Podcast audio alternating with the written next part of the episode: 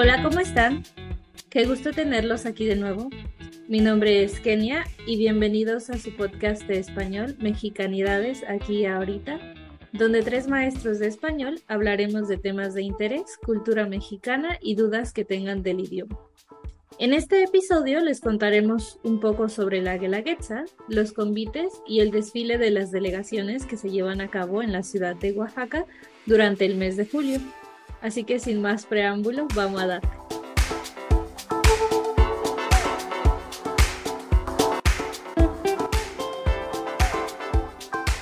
Hola, ¿cómo están? Bien, un poco cansada y desvelada. Fui al convite con Quique y maestros y estudiantes de la escuela de español donde trabajamos y después fuimos a cenar. ¿Y tú, Kike? Bien, aunque un poco disgustado, Mm, ¿y eso? Porque pasé a retirar efectivo a un súper porque el cajero no servía. Y para poder retirar de la caja en el súper compré un chocolate, pero no me di cuenta que era un chocolate blanco. Ya lo probé y la verdad sabe a petróleo, no me gustó, no lo recomiendo. No lo haga, compa. Yo tampoco nunca he sido fan del chocolate blanco.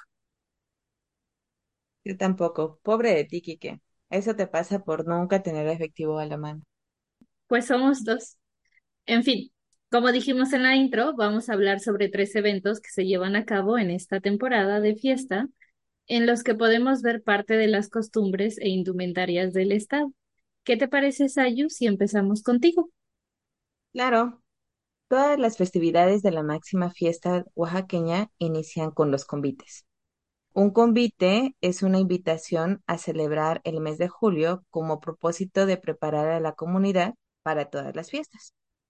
Antes solo era un día, este año fueron tres, el primero, el 7 y el 8 de julio. Se seleccionan algunas comunidades y fijan una ruta sobre las calles principales en donde las comunidades seleccionadas van bailando, mostrando sus trajes típicos y en ocasiones regalando un poco de su gastronomía, como pan, café o mezcal. Bueno, ellos llevan su mezcal y si están en primera fila es probable que les den varias veces.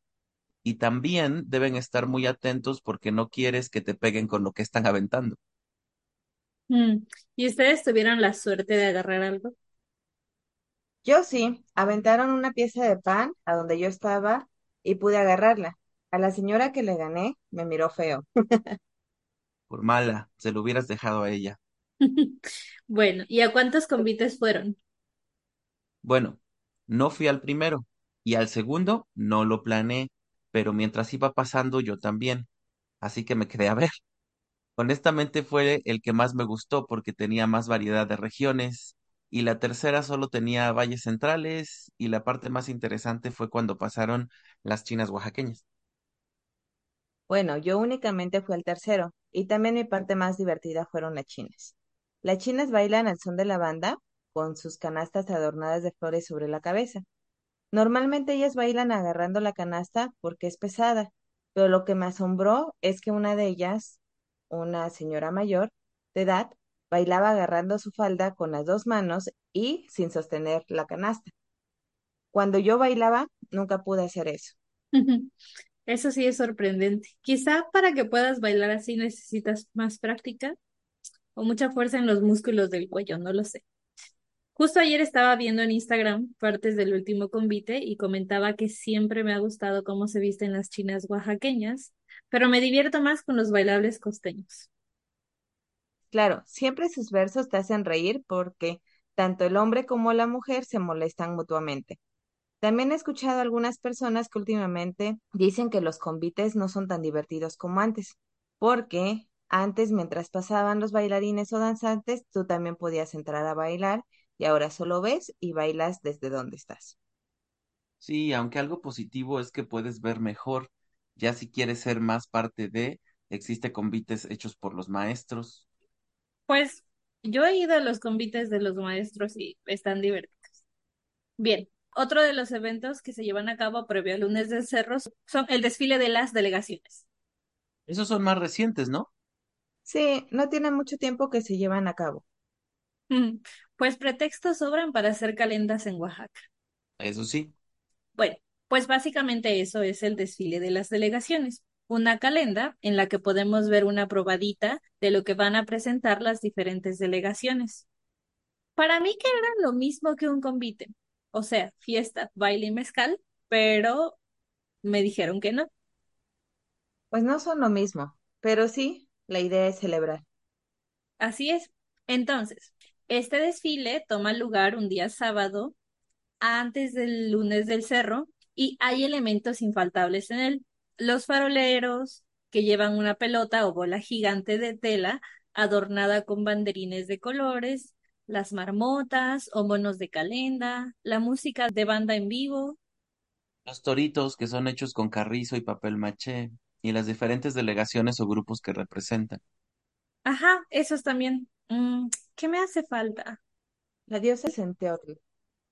Ah, sí, ella. Bueno, pues la diosa Centeotl o la diosa del maíz es una chica que pasa por un proceso de selección en el cual no se califica el físico o que tan bien arreglada esté, sino que también conoce su cultura y las tradiciones del lugar donde es. Entonces, esa es la principal razón por la que encabeza el evento. Pues sí, y con esto damos paso al evento principal, el lunes del cerro. O Guelaguetza. Así es. Cuéntanos sobre esto, Kiki. Su significado corto es cooperar y compartir.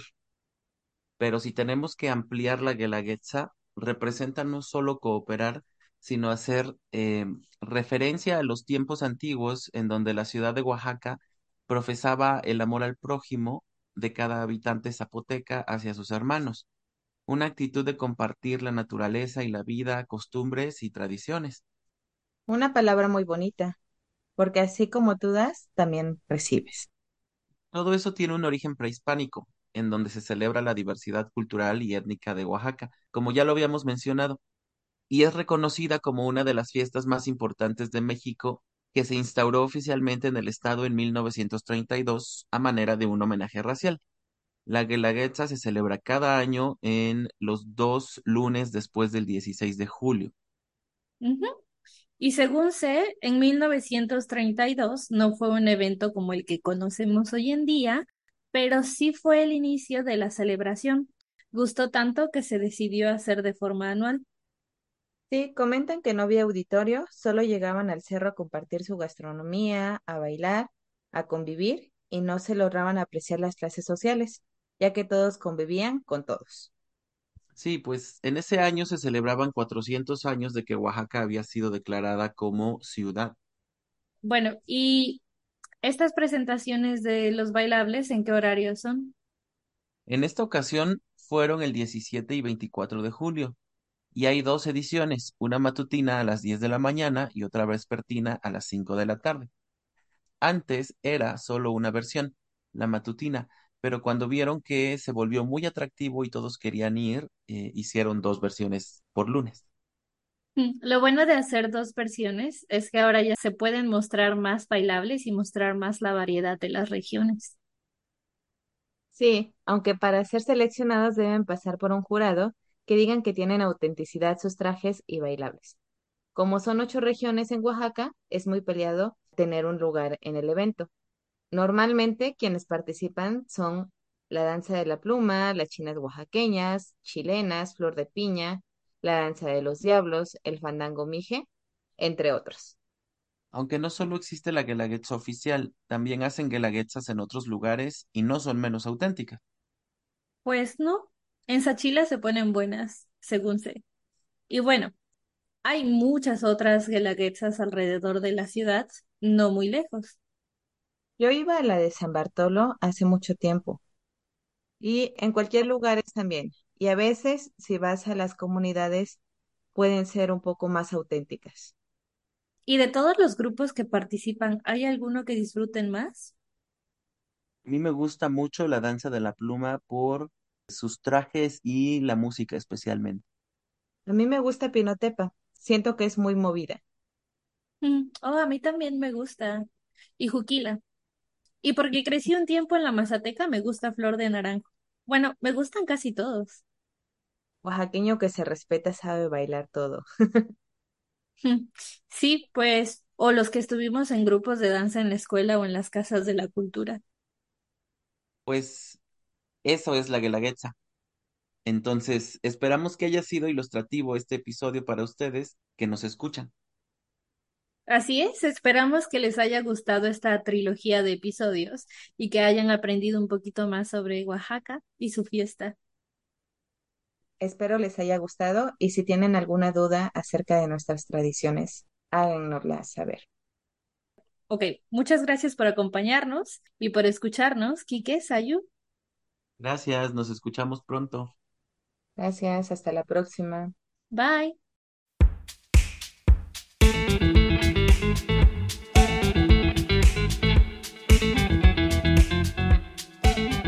Muchas gracias por acompañarnos nuevamente en este episodio de su podcast Mexicanidades aquí ahorita. Como siempre, no olviden suscribirse, dar me gusta y compartirnos con otras personas que aprenden español.